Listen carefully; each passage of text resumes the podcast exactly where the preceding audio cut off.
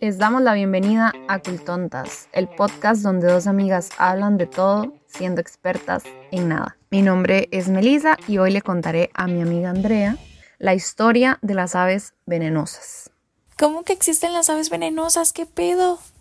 John Philip Dumbacher o Tumbacher, no sé cómo se pronuncia, tampoco sabía que existían las aves venenosas hasta 1989, donde eh, cuando él estaba haciendo su doctorado en la Universidad de Chicago, fue a una expedición hecha por la Sociedad Nacional de Geografía para él investigar el comportamiento reproductivo del ave del paraíso de Ragi, o Ragi, es con doble G, que su nombre científico es Paradisea ragiana. Entonces, él, con el objetivo de estudiarlas, colocó trampas, eran redes para capturar las aves. Sin embargo, bueno, como siempre se enredan otros tipos de aves y entonces él llegaba y las desenredaba y las liberaba. Sin embargo, entre esas aves eh, pasó que se atraparon aves de la especie Itowi de crows o el nombre tuvo encapuchado. Entonces cuando él llegó a agarrar el pajarito para desenredarlo y liberarlo, como que se le pasó un arañazo, digamos, como que se le, se le hizo una herida. Em, él llegó, como buen científico, se metió la herida a la boca. Fijo, existen muchísimos estudios científicos que indican los beneficios de la saliva en las heridas y que esos mismos estudios van a hacer que ahorita quede como mensa. Pero no importa, por favor, no se chupen las heridas. En algún momento algo se les va a pegar en la lengua y va a hacer que se les caiga. es que la cuechita como que corta, la cuechita como que corta. Entonces, bueno, aparte que los científicos, muchos descubrimientos científicos se han dado porque los maes se meten cosas en la jeta, aunque usted no crea. Entonces, bueno, él sintió como un, como un ardor en la mano. Entonces, a la hora de llegar y decir, uy, ¿verdad? Y llegó y se lo metió en la boca, eso se le transmitió a los labios y le duró por horas. Entonces, el mae dijo, bueno, fue algo raro nada más y se hubiera quedado como una anécdota. Sin embargo, eso le pasaba a todos los que los manipulaban. El momento que agarraban esos pajaritos, sentían como un ardor y como un adormecimiento en las manos. Entonces él llegó y dijo, qué raro. Entonces no fue mi herida. Entonces él llegó y agarró una pluma y se la metió en la boca. Otra vez metiéndose cosas en la boca.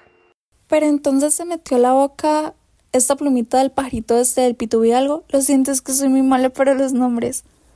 De ese mismo, porque él fue cuando agarró de ese pajarito y se, y se lastimó, que se, le hizo una herida y sintió como un ardor, entonces él, él, pensó que había sido por la herida. Entonces llegó y se lo metió en la boca y ese ardor se le transmitió a los labios y le duró por un montón de tiempo. Entonces el ma dijo, ah, qué curioso. Entonces, ¿será que el pajarito, como a todos mis compañeros también les está pasando, que tocan este pajarito y siente como picazón?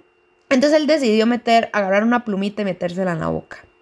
Entonces, obviamente tenía un sabor intenso, sintió como una, quemas, una quemazón, digamos, y se le durmió igual la boca por horas.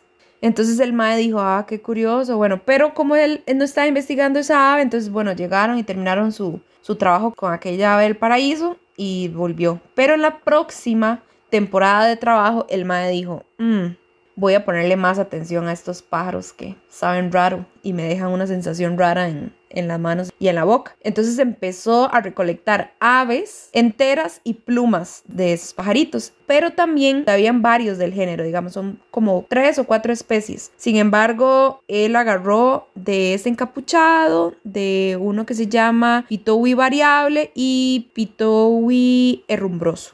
Entonces, él llegó, recolectó plumas y aves enteras de todas estas tres especies. Cuando él fue, regresó a Estados Unidos, ah bueno, eso es muy importante, ¿verdad? Eso fue en Nueva Guinea, la expedición era en Nueva Guinea. Entonces, cuando él regresó a Estados Unidos con las aves y las, y las plumas para analizarlas en el laboratorio, nadie le hacía caso. Todo el mundo le decía, ok, sí, existen anfibios venenosos y mamíferos. Bueno, en el caso del, del ornitorrinco. Entonces, pero aves, o sea, aves. Jamás, usted está loco. Nadie le quería hacer caso, nadie quería perder plata, nadie quería perder tiempo. Hasta que John Daly, que mm, él, bueno, él es un científico, bueno, era un científico que trabajaba en el Instituto Nacional de Salud, o es, o, era, la verdad, no sé si, si ya se murió. El MAE había trabajado con anfibios. Entonces el MAE dijo, ah, qué curioso, pues bueno, mantengamos la, la mente abierta. Entonces él le hizo caso y le ayudó a experimentar. Entonces él extrajeron como sustancias de las plumas y de las aves, de diferentes órganos, y esos extractos se los empezaban a dar a los ratones. Y los MAEs morían en minutos. Entonces los MAEs dijo, así está raro. Entonces empezaron a hacer más experimentos y más experimentos y sin embargo sacaron los resultados en semanas. Y eso duró tan poco porque este MAE Dali ya había trabajado con animales venenosos y con la toxina que obtuvieron de las aves, que es la batracotoxina y unos derivados, ¿verdad? Y esto porque él había trabajado con las ranas dardo, principalmente con la dardo dorada, que el nombre científico es Pilobates terribilis. Entonces imagínense de verdad, terribilis. Es la rana más venenosa del mundo. Entonces el MAE dijo, bueno, ya esta toxina la conozco y por eso fue que tuvieron los resultados tan rápidos.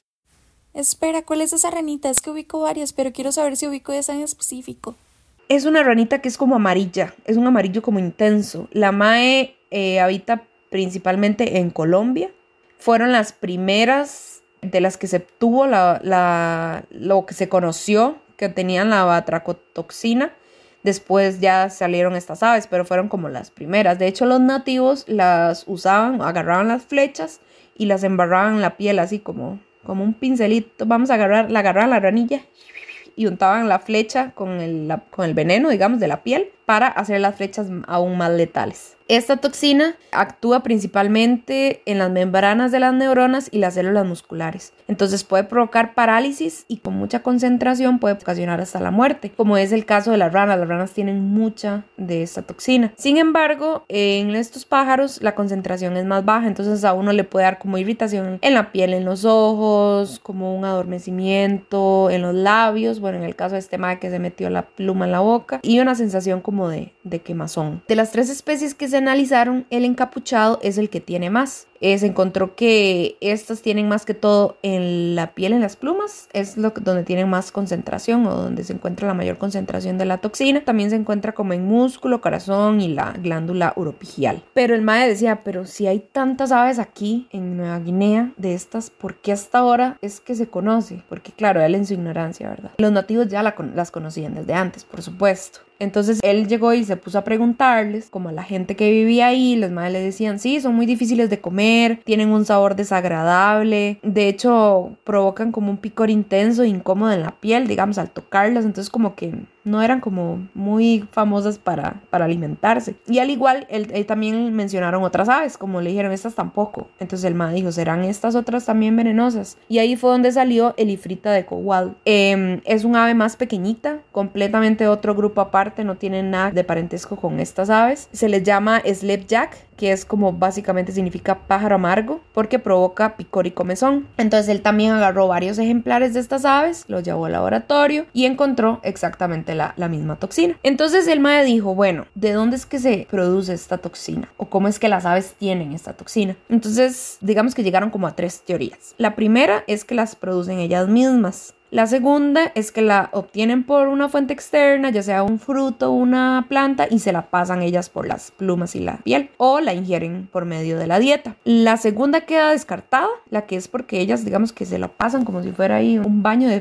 toxina, porque encontraron también la toxina en los órganos internos. Entonces, no, o sea, los maes o la producen o la consumen en la dieta. Sin embargo, como Dali ya había investigado esta toxina con las ranitas, él dijo, mae, no creo cuando yo hice experimentos con las ranitas, las puse a comer como termitas y gusanos de harina. Y entonces el veneno bajó. O sea, como que las madres perdieron la característica de ser venenosa. Entonces no puede ser que la producen ellas mismas, sino que la obtienen por medio de la dieta. Por unos conflictos en Colombia, no pudieron como investigar más a inicios de los 80 hasta que salió esta investigación de las, de las aves. Entonces el maíz esta es mi oportunidad para seguir investigando el veneno. Entonces empezaron a recolectar como posibles insectos que estas aves se comían. Buscaban y buscaban y les hacían análisis y nada, porque es demasiados insectos en, en esa hábitat, entonces es como buscar una aguja en un pajar. Entonces otra vez ellos le preguntaron a los lugareños, llegaron y ellos le dijeron, vea, nosotros le llamamos a la ifrita nani sani, es como un término general para picazón y entumecimiento por contacto, y también le llaman nani sani a unos escarabajos del género corecine. Entonces empezaron a recolectar varios insectillos de esos escarabajos y efectivamente los analizaron y tenían las toxinas. Encontraron estos escarabajos en el tracto gastrointestinal de las aves, em, de los cifrita y los pitubis, de las tres especies de pitubis. Entonces la teoría ganaba fuerza. Lo obtenían por la dieta de fijo. Entonces, bueno, quedó la duda de que de dónde obtienen los escarabajos esta toxina. Ellos mismos las producen o también la consumen, digamos, por medio de la dieta. Porque estos también están presentes en el hábitat de las ranas dart. Entonces la teoría es que es por este tipo de escarabajo específicamente que ambos, tanto la rana como estas aves, obtienen la toxina. Entonces, ¿para qué funciona esta toxina en las aves? Bueno, básicamente es para liberarse de ectoparásitos y posibles depredadores. Con los años se han llegado a investigar más aves y se han encontrado otras. Una de hecho es en México, se llama el chipe rojo, el nombre científico es Cordelina rubra. Sin embargo, esta toxina es venenosa, pero es un alcaloide no identificado todavía. Bueno, en el 2021 eh, todavía no se ha identificado. También el ganso de espolones, que es el Plectropterus gambensis,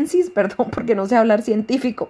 Este ganso tiene la cantaridina. Esa es otra toxina que hace que su carne sea venenosa. Entonces puede provocar ampollas en la piel, diferentes problemas de salud. Entonces el maíz sí puede provocar la muerte en los humanos. En el 2023 encontraron dos más, en Nueva Guinea también, que son el Aleadrias rufinucha y Pasicéfala escleheli. Y bueno, eso ya es como lo último. Se sabe, bueno, ya ve que se ven que son especies completamente diferentes a las a los pitobis, a los cifritas, eso quiere decir que, bueno, madre, tal vez hay demasiadas aves ahí, pero y casi no se han hecho investigaciones. De hecho, se dice que hay como 95 especies aproximadamente de aves que provocan algo, que tienen como algún efecto en los animales que las consumen, pero como que no se puede investigar este, del todo. De hecho, bueno, aquí tengo una cita del, del mismo artículo que dice, no parece descabellado pensar que posiblemente la toxicidad esté más extendida entre las aves de lo que pensábamos y que el escaso número de especies en que se ha detectado se debe simplemente a que apenas se han hecho estudios sobre el tema. Entonces sí, posiblemente hay demasiadas aves ahí venenosas. De hecho, está la teoría de que Umae dijo, bueno, se sabe que, que las aves de colores muy fuertes, eh, como que sí tienen como efectos en la palatabilidad. Palatabilidad es como el sabor, bueno, o sea, si esto es palatable es porque sabe rico. Entonces, sí, posiblemente esa está la teoría de ese mae. Dijo, que las aves con colores llamativos, al igual que los anfibios o reptiles, es como advertencia de peligro. Pero di, no se ha hecho como mucha investigación al respecto, entonces queda esa duda. Pero es bastante chiva porque ¿quién se va a imaginar aves venenosas? ¿Un pavo real podría ser venenoso si lo consumo? Ojo, no estoy diciendo que me lo quiero comer, solamente tengo la duda. No sé, ¿sabe que no sé? Tal vez no venenoso, tal vez como un sabor amargo. Pero yo, el pavo real no es tanto porque, bueno, no sé. O sea que tengo esa duda. El pavo real será venenoso, será amargo. Tal vez sea como amargo. Pero quién sabe, no te he consumido pavo real para saberlo. Igual las personas son muy extrañas en lo que consumen porque, por ejemplo, yo nunca he comido conejo ni tengo la intención de comer conejo.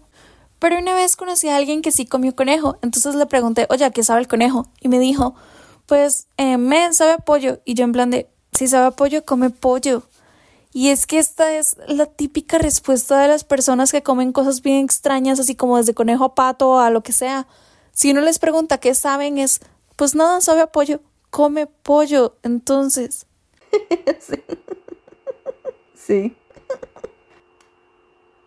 Gracias por generalizar un miedo que antes era muy específico. Antes solamente le tenía miedo a los pericos, a los loros y a los se me olvidó cómo se llama esto, a los opilotes. Pero ahora le voy a tener miedo a cualquier tipo de ave. Sea un pollito, sea un jiguirro, sea, no sé, un tucán, lo que sea, les voy a tener pánico. Mae, mae, las loras, ve, a mí me encantan, pero me dan miedo esos picos como un serrucho. Yo les tengo bastante respeto a las loras. Hasta los periquitos, mae. Hasta los periquitos. Y eso que son chiquiticos, mae. Uno es un pico de esos y mae, es como un serrucho.